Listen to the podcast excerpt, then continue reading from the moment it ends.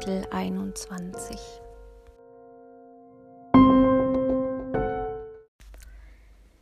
Wir standen im Dunkeln und der Fahrstuhl unter der Treppe rumpelte tiefer und tiefer. Natürlich hatte ich keine Ahnung, ob Willem in der Duftapotheke war oder nicht.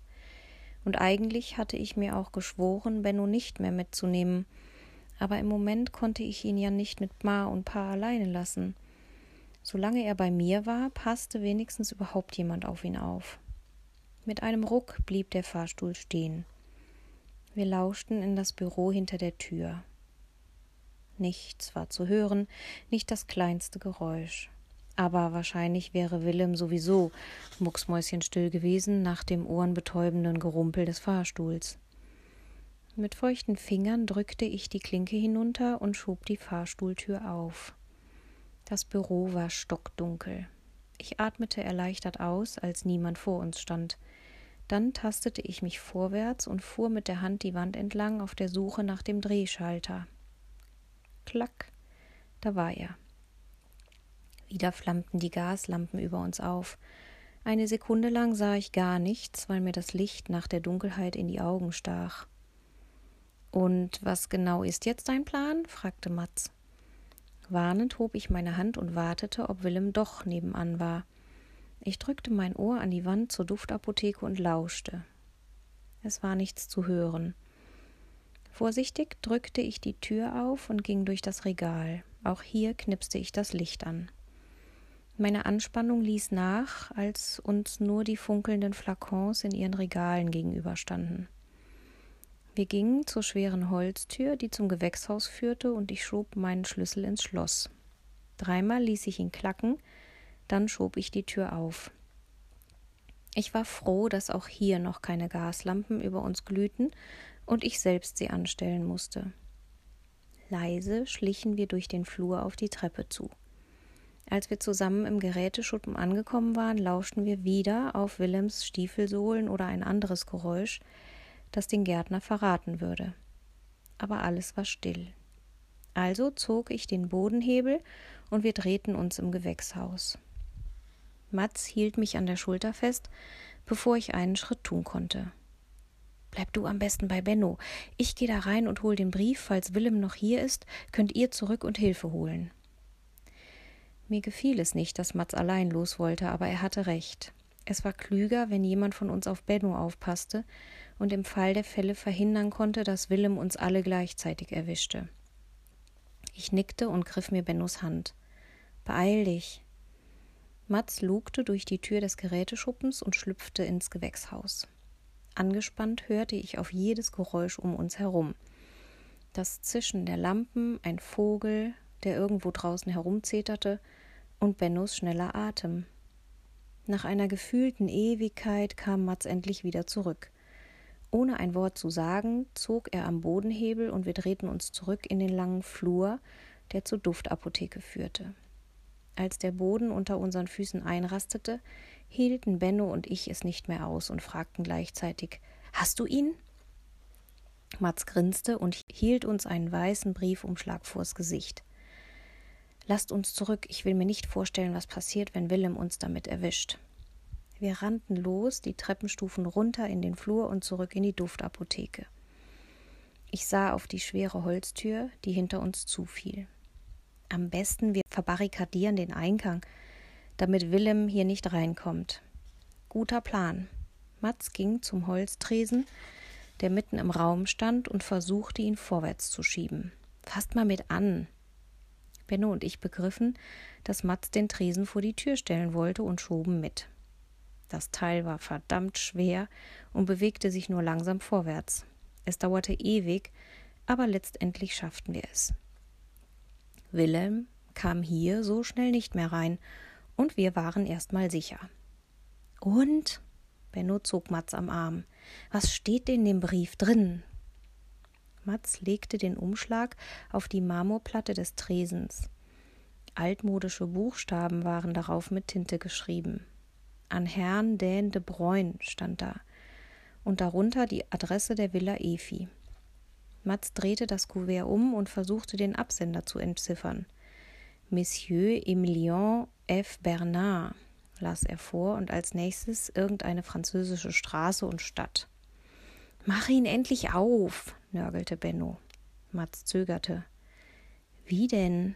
Wenn wir ihn aufreißen, dann können wir ihn nicht, nicht mehr zurücklegen. Wer weiß, vielleicht ist es ja was Wichtiges, das wir Willem nicht verheimlichen dürfen.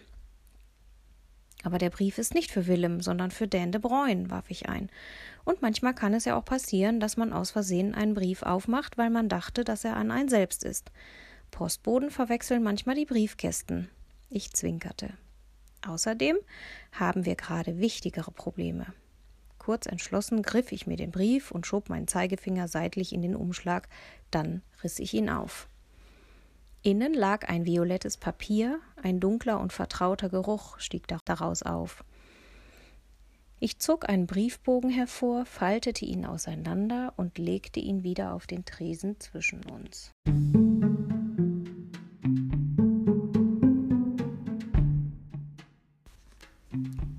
Hochgeschätzter Monsieur de Bruyne, bitte übersenden Sie mir einen weiteren Duft wie gewohnt.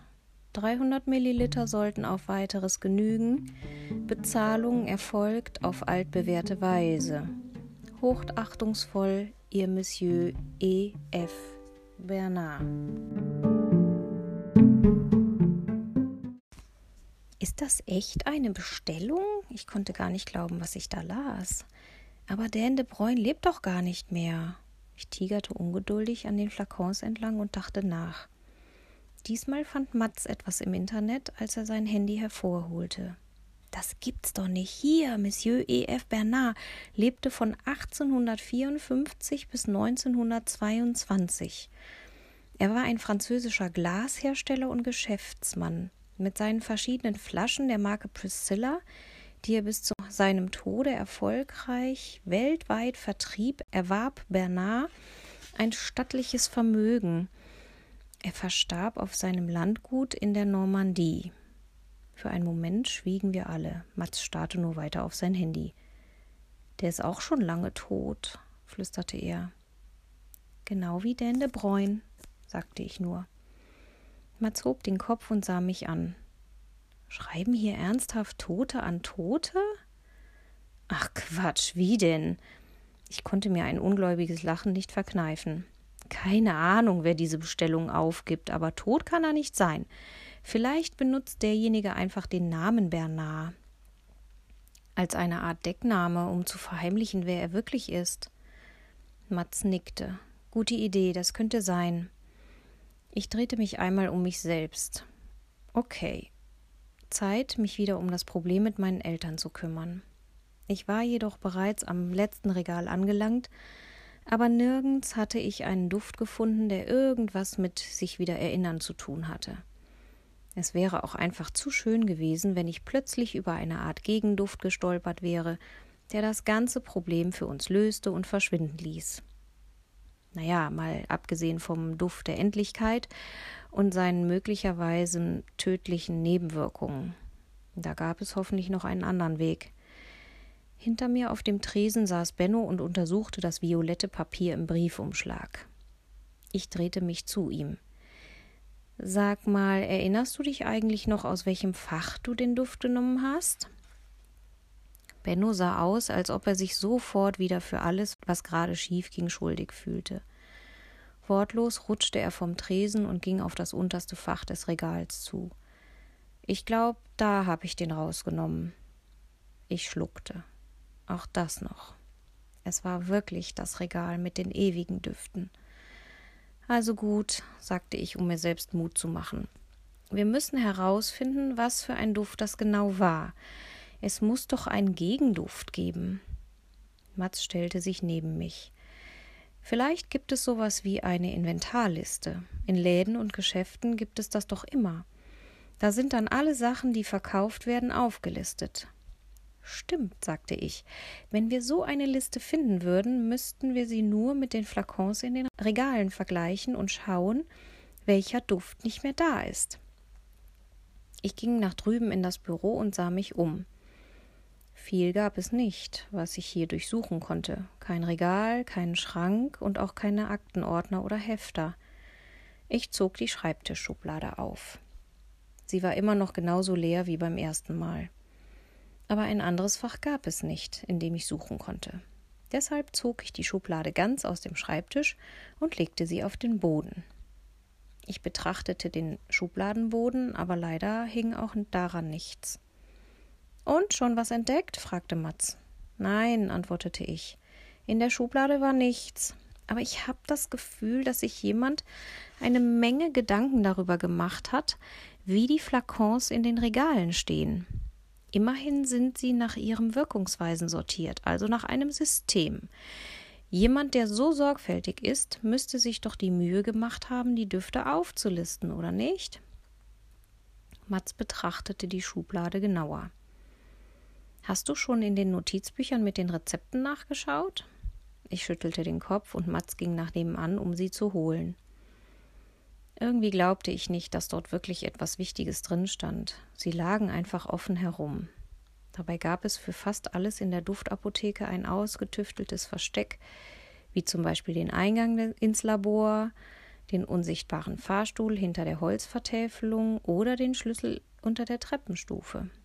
Alles, was wichtig war, hatte einen ganz speziellen Ort, an dem es verschwand. In der Duftapotheke gab es keine Zufälle. Sie war ganz offensichtlich von jemandem entworfen worden, der ihr Geheimnis für sich behalten wollte. Außerdem war eins der Notizbücher nach unserem ersten Besuch verschwunden. Wenn überhaupt, dann stand sicher dort etwas drin, was uns weitergeholfen hätte. Benno saß immer noch neben mir und half, die Schublade zu untersuchen. Leider fanden wir auch keinen doppelten Boden, wie ich es schon öfter in Detektivfilmen gesehen hatte. Da, guck mal! Benno quetschte sich in die Schreibtischöffnung, in der gerade die Schublade fehlte, und riss darin an etwas herum. Ich spürte, wie mein Herz sofort schneller schlug. Was hast du gefunden? Zwei Sekunden später hielt Benno mir einen vergilbten Umschlag vors Gesicht. Er strahlte stolz über beide Ohren.